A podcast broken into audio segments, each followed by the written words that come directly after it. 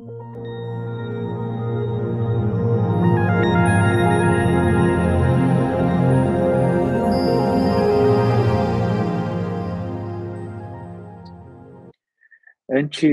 de passar a palavra para o Francisco, facilitador da noite, é, eu só gostaria de lembrar a todos que nós estamos continua continuando o estudo do livro Obreiros da Vida Eterna. Hoje nós vamos iniciar capítulo 19, A Serva Fiel. O nosso intuito é, neste estudo é extrair lições, é, compreensões, algumas discussões a respeito da mediunidade. E essas discussões, essas informações serem utilizadas no nosso dia a dia nas casas espíritas, para nos auxiliar cada vez mais nas câmaras de tratamento espiritual, nos tratamentos de passe. Então, nosso intuito aqui não é fechar o assunto, mas sim trazer a, a luz né, sobre algumas discussões que muitas vezes, e situações que muitas vezes nós não prestamos atenção em nossas casas espíritas, em nossas câmaras de auxílio espiritual. Então, convido a todos a continuarmos o estudo. Francisco, palavra é sua. Olha só, eu vou apagar aquela luz lá de cima que pode confundir as pessoas. Espera aí é muita luz, né? Um ser muito iluminado. Alguém pode então... achar que aquela luz é minha e vai ficar chato, entendeu? É melhor apagar assim. Não é isso, Ivens? Fez bem, Francisco, fez bem. Agora você tem uma outra, essa aí deve ser a sua mesmo, ó, que está aí como um sol. Aqui de cima, ah. parece um sol, né? Mas tudo bem. Parece um sol. Parece o seu chakra coronário. É bom Entendi. apagar, né, Francisco? Porque Diz que os espíritos elevados, quando se, eles estão com os espíritos mais inferiores, precisam diminuir um pouco né, a luz deles é, para poder ser é, percebido. Então, exatamente. nós agradecemos a sua bondade. Humildade, humildade. É característica de espírito evoluído é humildade. Então, a gente.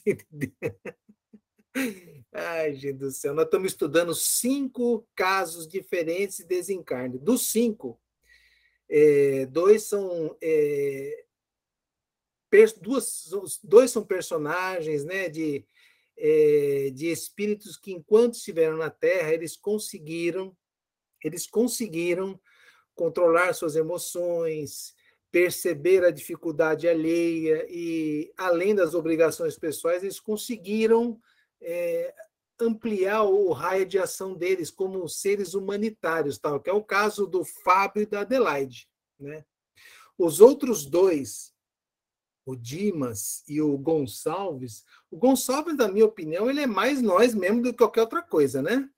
É, o Gonçalves, eu acho que quando a gente desencarnar, vamos estar muito perto do, do, do, do, que aconteceu com o Gonçalves em termos gerais. Eu só espero que ninguém meta uma injeção na nossa veia e, e, e nos anestesie dessa forma que aconteceu com ele. Não é isso? Mas é, esse desequilíbrio do. do, do, do Cavalcante, tá? O é, é, é, que, que eu falei? Falei outro nome? Gonçalves, é Cavalcante. É Cavalcante, é que não falou o nome, mas eu conheço o cara, é Cavalcante Gonçalves, entendeu? Ah, tá. Mantenha o do livro, então, porque a gente tá não bom, conhece. Vou manter só o do livro, tá bom, vou manter só o livro, assim.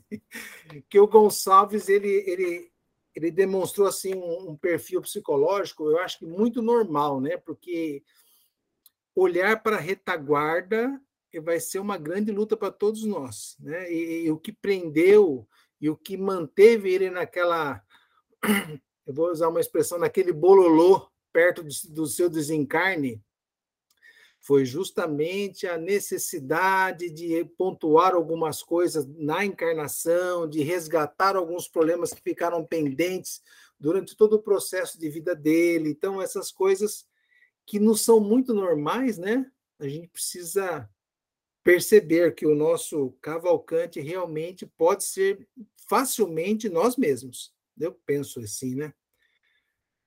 É...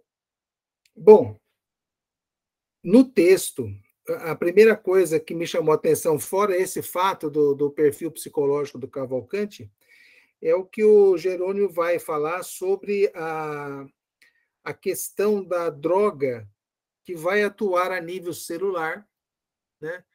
E tudo que acontece nessa célula orgânica, é, que é o espelho da célula no perispírito, né? Isso vai ser arrastado para o perispírito, como ele nos explica. É, e ele usa duas, é, duas figuras de, de, de relação para nos dar uma, um belo exemplo, que é a questão do suicida e das pessoas viciadas, né? Que quando se transportam para o lado de lá, carregarão obrigatoriamente os danos dessas duas situações. O suicida com os problemas de é, destruição das células perispirituais através do ato que ele tenha levado avante, e o viciado, né? É, interessante que ele não especificou qual, né? Ele colocou um grupo inteiro de situações é, psíquicas que vai nos dar problema para quem ainda tem alguma coisa. É, alguém levanta a mão em quem não tem um viciozinho, por favor. Eu sabia que muita gente ia levantar a mão, é, até obstruiu aqui o vídeo. Então, é, é, essas situações bem colocadas por Jerônimo, é, também é uma certa advertência. O, o, Juliano fala no começo do nosso trabalho que é a visão com a problemática da, da mediunidade e tal, tal, tal. Mas de mediunidade e mediunidade, a gente só vai babar com a mediunidade da Adelaide, né? O que ela faz de ir e vir, parecendo, né? Eh, não está nem aí onde ela está, ela vai para cá e vai para lá como se tivesse tomando banho num box e fora do box, num box fora do box. É muito isso, isso sim que dá para até ter uma certa invejinha da situação dessa nossa personagem, né? É... Francisco. Oi. É, dois comentários. É, o primeiro é que nós vamos extrair é, lições da mediunidade para nossa vivência nas casas espíritas e não a mediunidade que se expressa no livro. É, a segundo ponto, é, eu também achei muito interessante essa questão que o Jerônimo falou, né, principalmente que ele fala dos suicidas, e ele fala da aflição das células voluntariamente aniquiladas. É uma coisa que, que confundia muito e às vezes eu ficava com dúvidas mesmo, e agora estou começando a compreender, é que muitas vezes as pessoas falavam, ah, o suicida, ele aniquila a vida antes do prazo estipulado, então ele fica sobrecarregado de energia vital e fica sofrendo por causa dessa energia vital. Aqui, o, o, eu não gostava, assim, não é que eu não gostava, né? Eu não simpatizava muito com essa explicação, porque a gente sabe que os, esses fluidos, eles são é, produzidos a todo instante. Quando a pessoa desencarna, ela para de produzir, mas ela tem um, um pequeno reservatório que vai ser consumido em alguns dias, né? Por ela ou por é, é espíritos vampiros. Mas aqui a questão de, de, desses espíritos sofrerem por muito tempo meses, às vezes anos, é, eu vejo uma explicação mais razoável, que é essa questão das células espirituais, né, ligadas às células é, materiais, como elas foram aniquiladas anteriormente, antecipadamente, né, por causa dessa do suicídio, é, refletiu nas células espirituais. Então isso acabou gerando um, um problema muito grande nas células espirituais, no perispírito. Então, por isso que ela se arrasta por tanto tempo. E não a questão do fluido vital, né? na, minha, na minha concepção do que eu entendi. Tá? Posso estar errado nisso também, mas eu achei eh, essa explicação bem interessante. Então, valendo um bombom, eu quero saber, na obra de André Luiz, que nós já estudamos, aonde temos um exemplo clássico, super, é, dessa situação aí valendo um bombom, que claro que sou eu que vou comer, porque vocês estão longe, e, né? É isso. Aonde temos um exemplo super, assim, para ilustrar bem legal essa situação. Que situação, Francisco?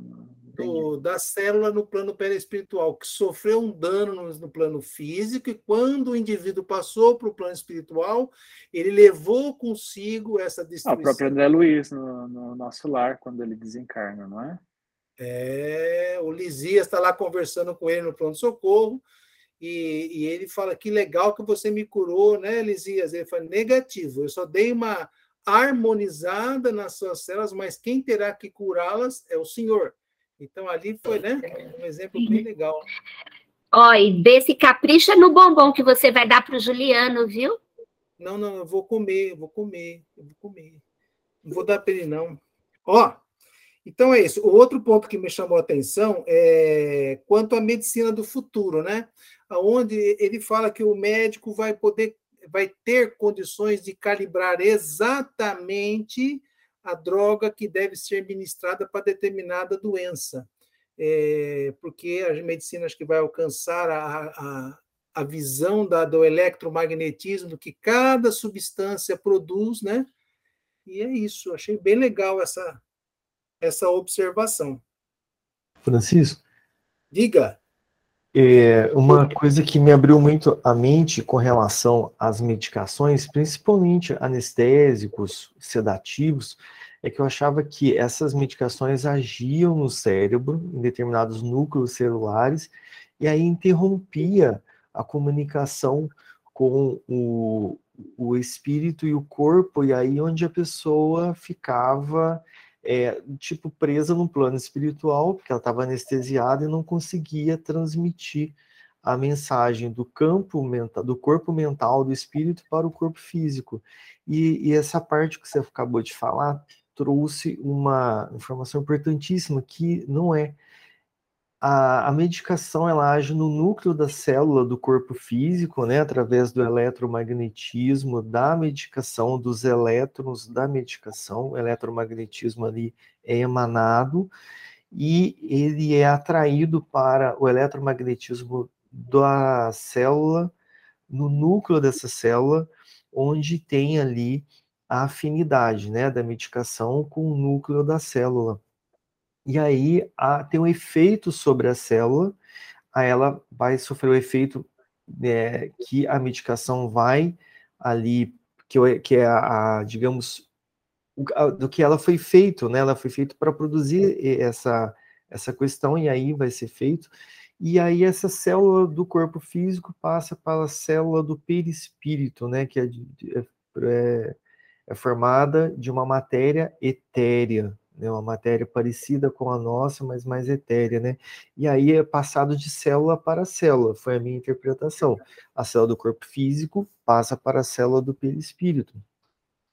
Mas eu já vi numa outra parte também que no outro livro dizendo que existe também um bloqueio de alguns núcleos celulares, possivelmente é, do, do, do cérebro, possivelmente as células do cérebro também é, vão passar para as células do perispírito.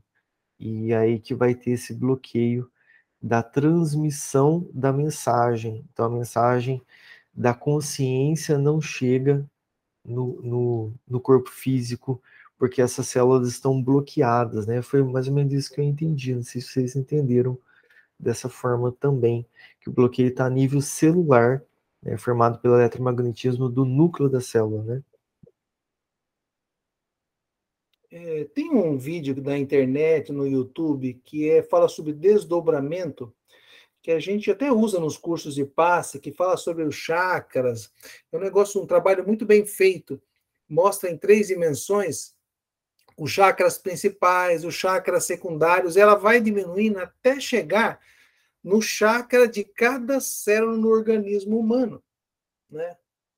Então, assim, é, e a gente vai juntando essa informação com como é o perispírito, é o molde do, do, do corpo físico, é, é as células de lá para cá, elas, eu acho que elas movimentam é, as células humanas, as células do nosso corpo físico. Né? Por exemplo, quem é que determina o trabalho da mitocôndria, do, dos outros organóides lá celulares que estão lá mergulhados no plasma?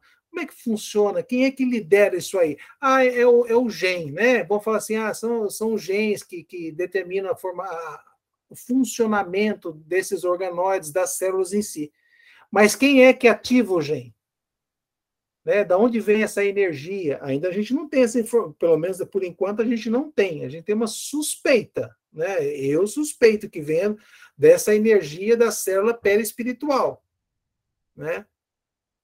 Então, bom, alguém quer falar mais alguma coisa nisso aí? Alguém quer babar em cima Eu desse assunto? Eu quero. Pouca coisa gente. Eu quero. Vai.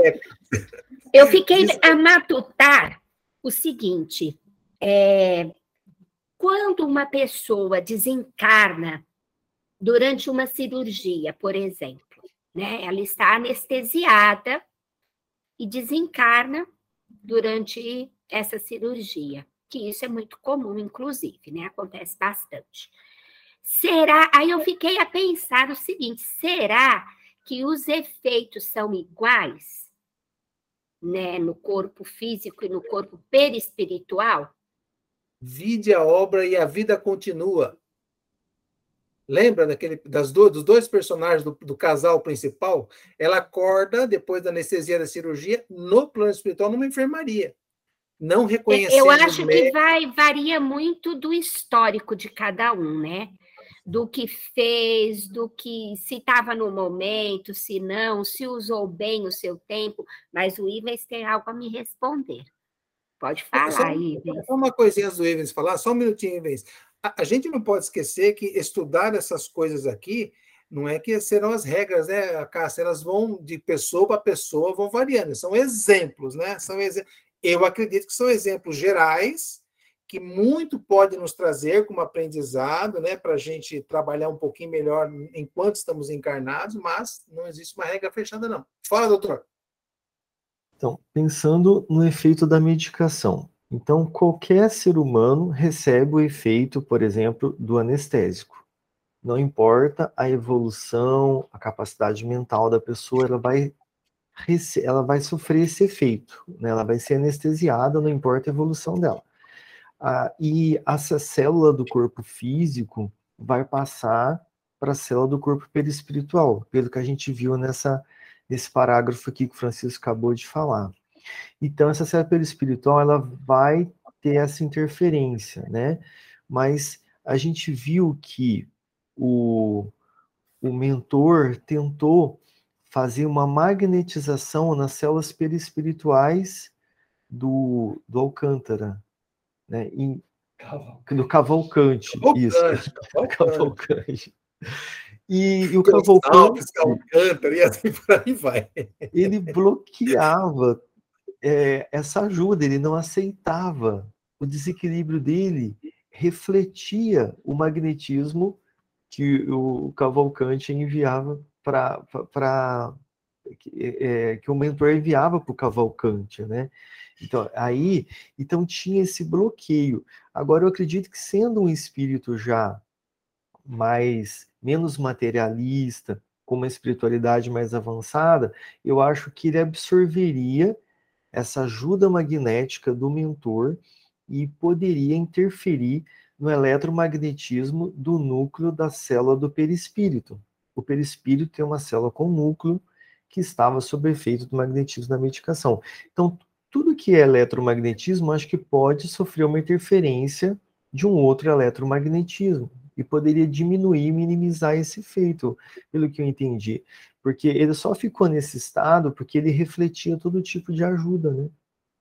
Então eu penso que tem muito a ver com a evolução no plano espiritual, diferentemente do efeito da medicação no plano físico, no corpo físico, né?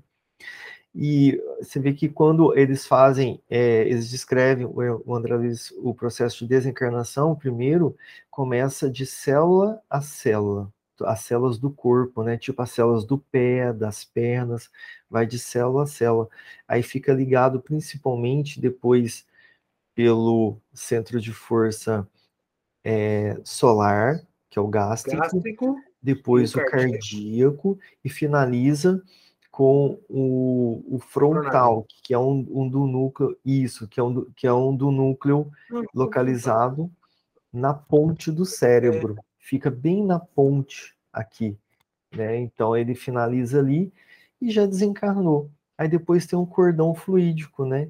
Que desliga posteriormente, dependendo da evolução de cada um, vai ter um tempo diferente para esse corte do cordão, né? Prateado, fluídico, né? Ele tem vários sinônimos, mas a meu ver, eu acho que o efeito da medicação no plano espiritual depende da, da evolução, sim, da pessoa e da ajuda que ele vai se deixar ser ajudado, né, pelo magnetismo dos mentores ali atuando, né. Sim. No, aí tem um parágrafo, começa assim, ó, a elucidação era lógica e humana, né? Então, André Luiz está fazendo uma conclusão de tudo que ele está observando e ouvindo de Jerônimo, e, e ele fecha na mente dele essa conclusão de que nós somos seres materiais e imateriais que nos juntamos para a tarefa de evolução né? e que existe uma, uma, cor, uma correspondência direta do campo mental em cima dessas duas junções, que é o perispírito com o corpo físico. E que é, teríamos que ter assim um cuidado extremo de tentar o maior equilíbrio possível na rotina, no uso dessas duas é, desses dois instrumentos, né? No decorrer da nossa encarnação. Matéria e espírito, vaso e conteúdo, forma e essência confundiam-se aos meus olhos como a chama da vela e o material incandescente. Integrados um no outro, produziam a luz necessárias aos objetivos da vida. Quer dizer, nós é, nos alinhando a um certo equilíbrio e a gente vai, ele vai falar um pouquinho mais na frente, né? Há um equilíbrio mental, há uma é, harmonia em nossas emoções, principalmente, a gente vai ter um, um tráfego tranquilo, né? Durante a nossa existência. Algum comentário aí, meninos e meninas? É, depois eu caí lá na. O que me chamou a atenção é, reforçando ainda essa observação de André Luiz, é, ele fala assim, lá no meio do, do próximo parágrafo, o exame dos casos de morte, papapá, né? Trouxeram um irregular enriquecimento no setor da ciência mental. Tanto que existem obras aí na sequência desses livros que vai trabalhar bastante essa questão da mente, né? E, e, ele fala lá: tanto seremos compelidos ao trabalho regenerador na encarnação, quanto na desencarnação, na existência da carne, quanto na morte do corpo, tanto no presente quanto no futuro. Ninguém se colocará vitorioso no cume da vida eterna sem aprender equilíbrio com que se deve elevar-se. Por isso que eu falei assim, a questão do equilíbrio. Qual o equilíbrio? Na minha opinião, o equilíbrio das emoções, né? O nosso estado evolutivo é assim, é tentar equilibrar o desejo com a razão, né? Nossa Senhora. É, daí as, as atividades complexas do caminho evolutivo. E uma coisa que ele cita bastante interessante, né? Daí as atividades completas, é, complexas no caminho evolutivo, as diferenciações inumeráveis, a multiplicidade das posições, as escalas na, da possibilidade e os graus da inteligência nos variados planos da vida. Quer dizer, nós somos submetidos a uma mistura e mais um pouco para que a gente vá realmente absorvendo experiência, né? Para que a gente possa é, ter um pouquinho mais de competência na relação, principalmente na questão da emoção. E nos trabalhos futuros, né? Que nos aguardam, porque nós vamos trabalhar, se Deus quiser, em equipes de ajuda. Como trabalhar em equipes de ajuda se a gente não tem a experiência é, guardada em nós? Exemplo, eu tenho uma cliente que ela tem lá um netinho que o cara não tem a estrutura nervosa, a estrutura óssea dele foi um desastre, que ele já nasceu desse jeito. E ele estava projetado para viver no máximo 5, 6 anos. O rapaz fez 19. é, fez um monte de cirurgias a nível de cérebro, a nível de para liberar água do, do, do, que acumulava na caixa encefálica dele. Foi um processo dificílimo para essa avó, que foi ela que, que amparou a filha né, e o seu neto. Então, até falei, e ela é espírita. Eu falei, nossa, a senhora poderia trabalhar na Siena conosco, né? Porque você tem uma experiência para passar para muitas mães que iriam aparecer lá na, na, casa precisando de uma luz, de, uma, de um acalento no coração, né? Por quê? Porque ela teria algo a dizer da experiência que ela possui. É isso que ele está falando aqui. Nós vamos ter é, vivências em diferentes níveis, em diferentes planos, para a gente acumular sabedoria, acima de tudo. Francisco. Diga.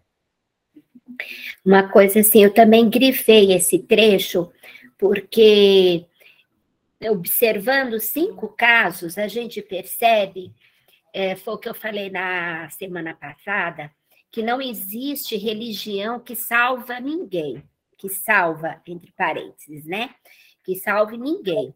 É, é mesmo o esforço de cada um naquilo que acredita, independente do que seja, né? Ele vai, é, é o esforço em se transformar, em, em procurar fazer o bem, porque a gente percebe que mesmo o, Cavalcante, dentro da religiosidade dele, ele procurou fazer o bem, e dentro de todas as crendices dele, ele estava sendo amparado, né? Ele fez por merecer um amparo, mesmo ele relutando tanto contra esse amparo. Então, assim, que às vezes a gente escuta falar assim, ah, vamos pegar assim exemplos espíritas dizerem assim: ah, mas Fulano era um bom espírita, então está bem amparado pela espiritualidade. Não quer dizer nada, a gente não sabe o que carrega no coração, não é verdade? Ou então a gente escuta muitos evangélicos dizerem assim: ah, não, o irmão conheceu Jesus, foi apresentado a Jesus, está salvo. No hospital, ontem e hoje, eu ouvi falarem assim: não, mas está muito bem amparado porque a família é muito católica. Então, assim, em todas as religiões, eles acreditam de que estão salvos, de que estão bem amparados por Deus, porque é o que eles acreditam, né? E é, é a história da religião exclusivista, né? A minha religião me salva. E quando esses exemplos desses cinco casos demonstram exatamente o contrário, que não tem nada a ver com religiosidade, mas sim com conduta, com a transformação pessoal de cada um. Isso daí, para mim, é a maior lição deste livro. É a gente se libertar da questão de religiosidade e buscar a transformação que não é religião que salva, e sim a nossa transformação pessoal. Nós atendemos lá durante uma sessão de P3Z, de tratamento de desobsessão, um indivíduo que foi levado lá. Eu, de vez em quando, peço para os médios observarem, antes do assistido entrar, ver se tem algum espírito que foi levado para lá para ser socorrido. E que me chamou a atenção a manifestação de um, eu acredito ser um homem, né? E ele perguntou assim: onde eu estou? Eu falei: você está numa casa de Jesus, numa casa espírita, tal, tal, tal. Ah, ele falou: ah, tá. Mas por que, que eu vim para cá então? Eu falei: olha, meu amigo, eu acredito que você foi merecedor desse atendimento, né? Ele falou assim, mas eu passei toda a minha vida sem acreditar nessas coisas. Eu fui extremamente é, agnóstico, essa expressão? Eu não acreditava em nada, mas eu falei assim para ele: Mas eu acredito que você, meu amigo, por estar merecendo esse atendimento que estão te dando, deve ter sido uma pessoa ética, né? Ele falou assim: Ah, isso eu fui mesmo. o que era dos outros, eu procurei não atrapalhar a vida de ninguém, eu procurei ser uma pessoa equilibrada. Isso eu procurei mesmo durante toda a minha existência. Eu falei, então é por isso que você está. Então, falei assim: Deus não espera que você goste dele, mas ele gosta de você. Então, né, é, é, é por aí mesmo. É, etiqueta de religião, a gente já entendeu que não vale nada. Não vale nada mesmo. É, outra coisa que chamou atenção no, no, andamento do texto, né? É o capricho que Jerônimo teve em colocar o padre Hipólito pertinho de Cavalcante, porque falariam a mesma linguagem. Nos livros do doutor Inácio e da Maria Modesta, né, que eles estão lá na administração do hospital, no plano espiritual, é, ele já fala mesmo, né, que existem muitas alas e para cada ala eles destinam de acordo com a sua é, natureza religiosa, para não ter assombro, para não ter nenhum choque. Eles são para a ala católica, para a ala muçulmana, para a ala espírita, que é uma ala que tem bastante cela, com grade e tudo, né? Para ala é, etc, etc. Na ala espírita tem, tem parede almofadada, etc. Aquelas coisas todas assim. Ô, oh, Senhor! E é mais ou menos o que aconteceu com o Cavalcante, né? Que ele realmente não ia muito com a cara do Jerônimo, mas o padre Hipólito até que ele, ele conversava, né? Dentro da crença dele, dos propósitos da sua existência, tanto que no, no, no final aqui da colocação desses colóquios, ele, ele relata que o Cavalcante queria uma audiência com Deus, né? Porque dentro do que ele havia aprendido, morreu, vai para o céu. Quem está no céu? Deus. Cadê Deus? Quero falar com ele, né? Normal. É... A observação de Zenóbia eu achei bem interessante também, onde ela coloca que realmente hoje é, não é só a igreja romana, né? Muitas entidades religiosas realmente elas não trabalham essa questão do ser espiritual, né? Do caminho do espírito. É, não é querendo falar mal, mas por exemplo, eu vejo muito a igreja protestante com hinos de louvor, é, é todo um trabalho durante os seus cultos de louvar a Jesus, de louvar a Deus, tal, tal, tal não sei se fazem um trabalho de autoconhecimento como a doutrina espírita. Não sei, não sei. Mas, assim, o ampassan, quando eu vejo a televisão, quando eu passo aqui no, tem, atrás do meu prédio de trabalho, tem uma igreja que faz cultos com regularidade à noite. E, e eu vejo sempre essa preocupação. Porque Zenóbia fala, né? Crianças espirituais. Diga. Então, eu acho que depende muito do dirigente daquele instituto de religião, aquela, daquela igreja. Vamos pegar um exemplo do pastor Cláudio Duarte. Se você Sim. assiste as pregações dele, as palestras dele, ele fala o tempo todo de reforma íntima, né? Da, da, transformação pessoal. Ele fala muito das relações entre pessoas, né? e do quanto que a gente precisa estar tá se observando dentro das relações, e é igreja evangélica. Eu conheço o padre mesmo lá de Boiçucanga, ele fala muito a respeito disso também. Sabe, da transformação pessoal, ele ainda usa o termo, a gente precisa se libertar do homem velho, eu acho ele uma gracinha, ele tem 38, vai fazer 38 anos, mas fala com muita sabedoria.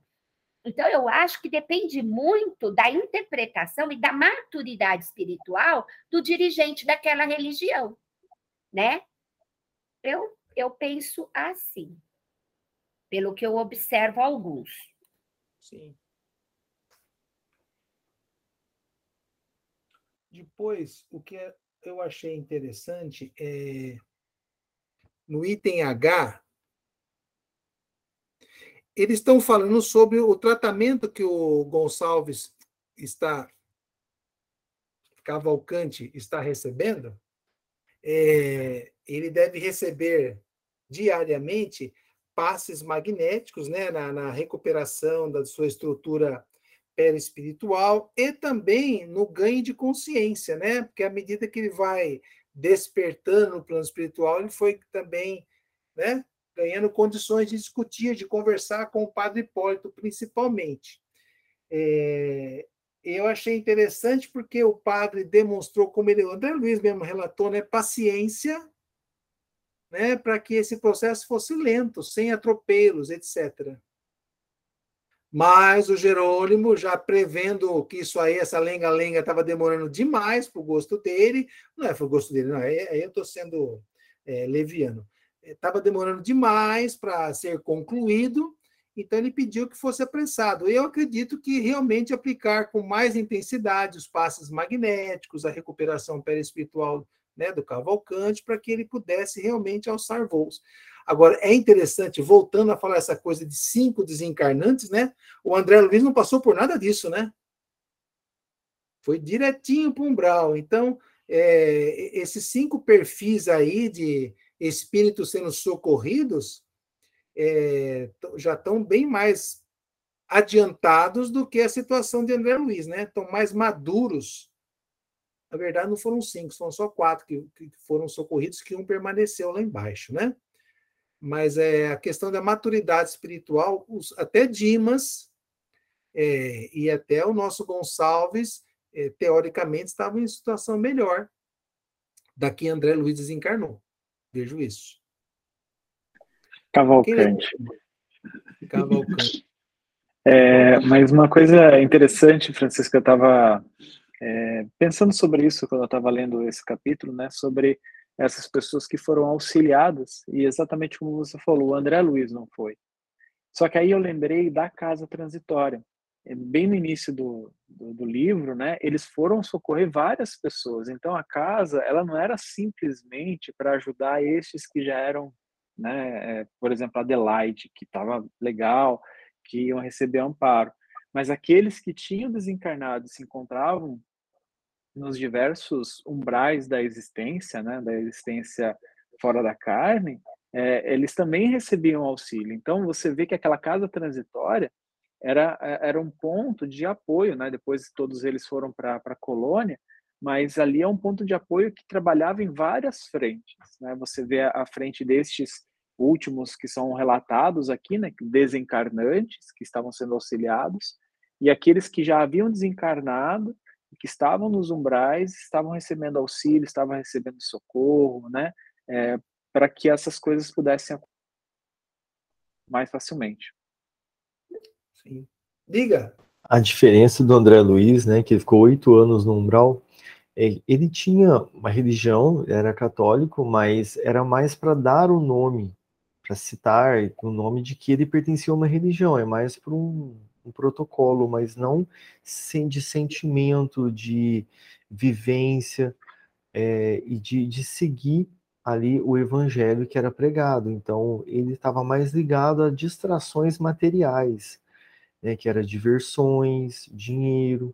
Então, não tinha uma questão é, de espiritualização na vida dele. Ele seguia a, o fascínio da matéria, né, e não Deus, né? Essa diferença, você vê que diferença que faz, né? Porque aí no desencarne vem a hora da verdade mesmo. Eu hoje é, estava vendo um texto que a gente vai ver no ESD, e aí estava citando, mas é, um, o Allan Kardec perguntando para um espírito, mas como que nasce aqui pessoas primitivas entre nós, como que é permitido isso ainda, né? Olha como a gente já está bem. O espírito respondeu que, na verdade, Aqui tem muito lobo em pele de cordeiro. Se for ver em questão de sentimento e de atitudes, às vezes atitudes primitivas que a pessoa tem, né? De perversão, de corrupção, de roubo do dinheiro público e etc. E muitas outras coisas, a pessoa está de terno, gravata, barba feita, mas com atitudes primitivas e grotescas ainda, de causar um mal a uma comunidade inteira, ou às vezes a um país inteiro, né, de, de perversão de moral.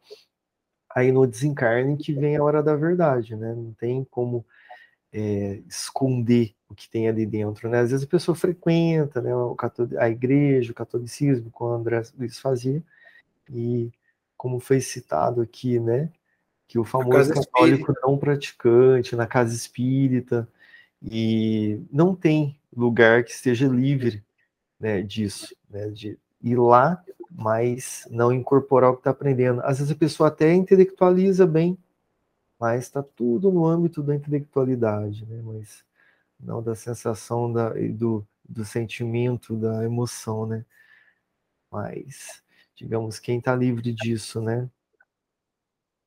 É quem, de, quem de nós, né?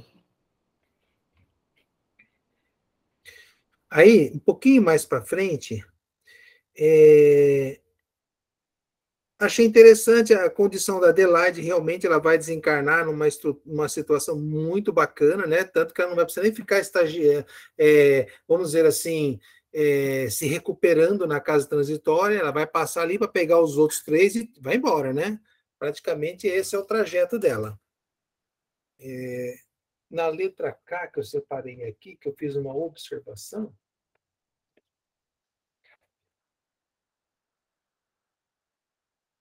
curioso fala de André Luiz, não conseguia sondar. É, eu achei legal, na, aqui mais para frente, quando Adelaide vai para perto do corpo dela e ela se conecta, e André Luiz quer perceber como é que está a, a, situação do corpo, né? É, ele não consegue penetrar porque Adelaide não fica no corpo. Eu entendi isso, porque ele vai lá perto, ela sai do corpo para conversar com eles, porque ela tem essa facilidade nesse trânsito, né? Eu fiquei me perguntando, será que assim ele não, ele ficou sem jeito de ficar olhando para o corpo, porque ele é, é assim investiga, investigativo, aquele olhar científico, ele ficou sem jeito porque ele tinha que conversar com Adelaide, com Jerônimo, fazer aquele aquela estrutura, né? Ou porque pelo fato de não ter um espírito ali, ele não conseguia penetrar. Não, eu acho que era para realmente não, não ficar longe né, do, do, do convívio daquele instante e não perder nenhuma outra lição mais importante, né? O que, que vocês acham? Lembrando que ele não estava ali como médico, né? Ele estava ali Sim. como um apoiador. Então, é, ele ficar observando, auscultando uma paciente, não era o caso ali, porque a Adelaide ela estava já, como você mesmo disse, ela não precisava desse amparo do André Luiz ela precisava do amparo do Bezerra, né, que inclusive foi lá, e do, de espíritos como Jerônimo e Zenóbia, né?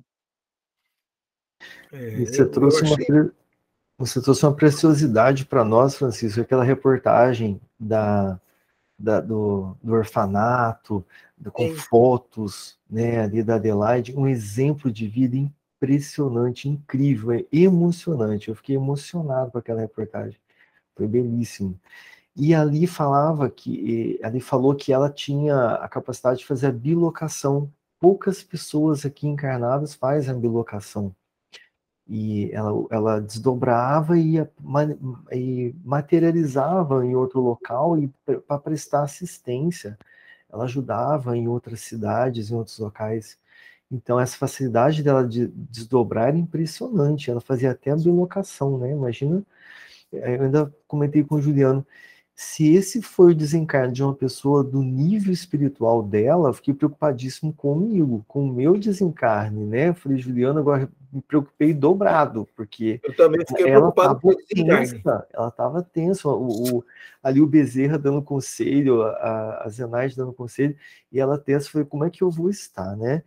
É. Bom, ela deve fazer bilocação. E o Bezerra trouxe um trechinho aqui que eu achei interessantíssimo, foi uma dica que ele deu para ela de quando ele desencarnou. Então, quando eu desencarnei, eu fiz isso e isso.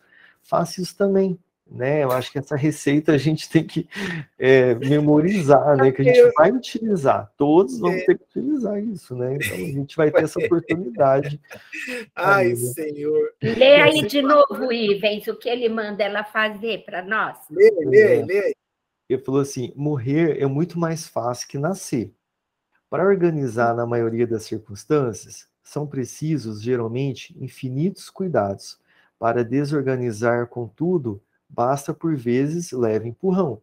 Em ocasiões como esta, a resolução é quase tudo. Ajude a você mesma, libertando a mente dos elos que imantam as pessoas. Então, tem que libertar a mente de todos os elos que a gente está ligado a pessoas, desconectar das pessoas. Ex, ex, é exatamente o que o Cavalcante não fazia. Exatamente. E a família dele com ele também. Então era vice-versa, né? É. Ah, não, não. Cavalcante, não, Cavalcante não. não tinha família, gente. Não, ele era não estava preso às pessoas. Ele tinha não, medo de não morrer. Cavalcante. É. Ele estava ligado à ex-esposa.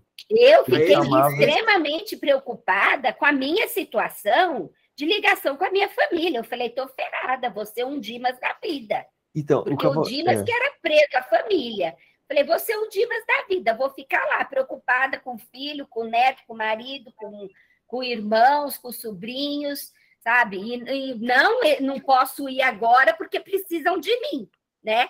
E aí, quando o Bezerra fala isso, eu falei, me ferrei, né? Vou ter que começar a trabalhar isso agora. Vamos Sim, trabalhar então... isso agora, porque deixar para o último momento, vai que é amanhã. Aí eu estou perdida, né? Aí vocês, ou por hoje, favor. Ou hoje. É, vai que é hoje, né? Não, hoje não posso. O Genésio acabou de operar, acabei de chegar do hospital com ele, ele precisa de mim, hoje não. Ó, Cássia, e, e ele continuou. É se libertar das pessoas e acontecimentos, viu? Cirurgia e acontecimento. É, a cirurgia do Genésio. E acontecimentos, coisas e situações ferrada, da amigo, vida terrena. Não se detenha. Quando for chamada, não olhe para trás. Só tem uma, uma forma de olhar para frente, não tem nem para o lado nem para trás. Escuta, a gente até brinca na casa espírita, né? Quando você vê a luz, segue a luz, não olha para trás. Segue a luz e vai em frente. Deixa a Rose Olha, se a gente vê a luz, tá bom, viu? Se a é, gente é, vê a luz, tá bom. A gente vai ver um cara com porrete na mão assim, ó. Ah, chegou quem eu queria. Assim. Fala, Rose. Pois é, você viu, colegas? É, simplesmente falou: desapegue-se. É o que a gente toda hora fala: olha o apego, olha o apego. Né? Simples assim, né? Tudo isso tem que desapegar, não tem como ficar, né? É, né das coisas, né? Dos pensamentos, principalmente, né? Que estavam ali, né? Segurando ela. Como isso é importante, né? A gente já está aprendendo isso, que bom, né? Com certeza, porque, gente, é uma coisa muito séria essa questão do desapego, né? A gente percebe nos diálogos do pessoal que está na colônia, principalmente os mais estabilizados emocionalmente, é, que são espíritos totalmente desligados dessa questão de raiz familiar. Tem amor, tem saudade? Tem, mas eles estão na tocada pessoal e individual, né? Cada um deles. É, é difícil. Tu tá ferrado tá também, viu, Francisco? Tu tá ferrado Hã? também. Tu tá ferrado também, não sou só eu, não. É, mais ou menos isso. Gente, eu fico pensando, até para limpar um guarda-roupa, tirar roupa usada, é um sacrifício, né? Fazer assim, ó, vai, vai. Ai, meu Deus do céu, viu? Continuando. Estamos juntos, viu, Acácia? Estamos juntos, viu? É. Então, o, complementando aí com o Ivens, ele faz, o Bezerra de Menezes coloca mais lá embaixo, né, Ivens? Preocupada assim, minha amiga, tornou o antigo médico satisfeito. Não vale a pena. Compreendo-lhe, todavia, a ansiedade. Também passei por isso aí. Creia, entretanto, que a lembrança de Jesus ao pé de Lázaro foi ajuda certa ao meu coração em transe igual. Ah, tudo bem, né? Ele, ele é ele, né? ele é ele, nós é nós. Assim. Ai, Deus do céu, nós, nós capota, mas no breco, né? Assim, vamos ver o que acontece. Na hora H, vamos combinar, alguém volta e conta, tá? Continuando, né, Adriene? O pessoal de Brasília é mais, é mais para cima mesmo. Aí na letra O, é, o Jerônimo fala uma coisa muito legal. É, aliás, cumpre-nos desta. Porque está falando dessa mobilidade da Adelaide, né? Cumpre-nos destacar as condições excepcionais em que partirá nossa amiga. Em tais circunstâncias, apenas lastimo aqueles que se agarram em demasia aos caprichos carnais. Para esses, sim, a situação não é agradável, porquanto o semeador de espinhos não pode aguardar colheita de flores. Os que se consagram à preparação do futuro com a vida eterna, através de manifestações de espiritualidade superior, instintivamente aprendem todos os dias a morrer para a existência inferior. Então, assim, ó, é, manifestação, trabalhar, né? Vida eterna através da manifestação de espiritualidade superior, que é basicamente o que a gente procura, na minha opinião, um pequeno exemplo que a gente procura fazer nos trabalhos de assistência, né? É, a, gente devota algumas horas do nosso dia é, em prol do próximo. É, a gente procura, durante as nossas horas fora da casa espírita, ter um certo equilíbrio nas coisas que nós vamos fazendo, falando, né? A gente está tá procurando é, não ferrar com, com todo o projeto da nossa própria encarnação, né? Quer dizer, a gente tem. Escapa delas? Claro que sim. Pensamentos, todos eles eu os tenho, né? Mas colocar em prática, a gente procura dar uma filtrada, né? Isso que é, é, é um caminho. É um caminho. Não é isso? Depois, é, pulando um pouquinho mais para frente, o que, que tem esse cara aqui? Um retrato da conjuntura em volta do momento. É, é Zenóbia que está falando com ela aqui, não é agora? É. A Zenóbia, numa conversa íntima ali com a Adelaide, íntima não, uma conversa que estava tendo com a Adelaide, consegue arrancar o, o, íntimo da Adelaide, né? Adelaide, o que está acontecendo tal? Então, ela, ela, realmente abre o coração e fala a respeito da grande preocupação com a obra, com a grande preocupação com os colaboradores desta obra, né, que se formou ali um vínculo afetivo muito grande. E Zenobio vai falar a respeito dessa situação com ela. E quando eu estava lendo isso aqui, a cara estava lembrando da Crista, né, e do Frank, né? Montou um timinho mais ou menos de, de segunda linha e ó, área, e vazaram. Nós ficamos desesperados, né, Francisco? E Foi. tá aí. Já estamos nós saindo fora e outros assumindo. É. Achei legal até esse exemplo que ela fala em Jesus, né? Até Jesus, minha filha, é, ficou lá dando um toque para o pessoal e ó, vazou, deixou a gente para fazer o serviço aqui. Não teve, né? Eu achei muito legal isso. E aquele quem é que vai falar? Doutor Bezerra? Não sei qual, se é a Zenóbia, se é o doutor Bezerra Menezes que vai falar com ela ainda. A questão é, de não se preocupar, não, ela vai falar com os assistidos, né? com, com os colaboradores dizendo de, de Adelaide. Naquela reunião que vai ter um pouquinho mais para frente, é, a Zenóbia fala assim: e não terão, não terás deuses diante de mim. Né? Quer dizer. Zenóbia fala na palestra, palestra, né? Assim, pro... para os cooperadores, né? Isso. Quer dizer, eu, eu, eu, sempre tinha ouvido falar nisso, na minha cabecinha era só as estátuas, o bezerro de ouro, tal, que os hebreus fizeram, né? Quando Moisés subiu a montanha pela segunda vez, tá, tá, tá. E essa aplicação que ela fez, eu falei, Jesus do céu, é muito isso mesmo, né? Nós é, elegemos deuses à nossa volta. Né? Sem eles não consigo fazer isso, sem eles nós não vamos atingir isso, nós não vamos conseguir fazer para para para e não é bem assim. É, Zenóbia ela chama a gente na chincha mesmo, né? Gente, todos nós temos luz, todos nós somos filhos do mesmo pai e temos as mesmas condições. O que precisamos é nos policiar, né? alimentar a boa vontade e arregaçar as mangas. Foi o que nós fizemos, né? A gente estava lá, tal. Ficamos que nem um bando de cachorrinho, a, a cachorra vai embora, ela jarga a gente sem leite, a gente ficou lá berrando, berrando, berrando. Não adiantou. Tivemos que levantar as quatro patinhas, ir atrás um pirizinho de leite aqui, uma conversa ali, um agasalho aqui, e a gente foi crescendo em termos de instituição, né? É isso.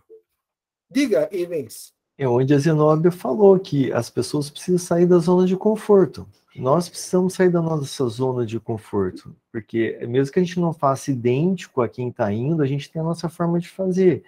Muitas vezes é, não é tão brilhante quanto a pessoa que fundou, que iniciou, mas vai unindo forças. Um brilho menor de cada um vai unindo esses brilhos pequenininhos, forma um brilho grande, e todo mundo tem que exercitar, tem que adquirir as experiências. Como você leu ali atrás, que nós precisamos viver múltiplas experiências e passar por todo tipo de situação para a gente conseguir o nosso equilíbrio, é esse o caminho. Quando vê que está tudo muito acomodado, porque a, a, ela estava deixando aí, no caso, os, as órfãs, mas também os funcionários do orfanato também estavam se sentindo órfãos. Então era tanto os adultos quanto as crianças estavam se sentindo órfãos, aquele frio na barriga. Eu não vou dar conta de levar, eu não vou dar conta dessa atividade, eu não vou conseguir ter esse trabalho. A Zenobia falou, mas lá são várias pessoas. Então todo mundo é menor que ela ali. Realmente que ela estava indo, ela era maior mas a força de todos que ia segurar a coisa, né?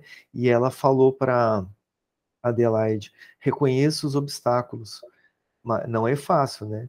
Mas não se amofine. A morte é o melhor antídoto da idolatria.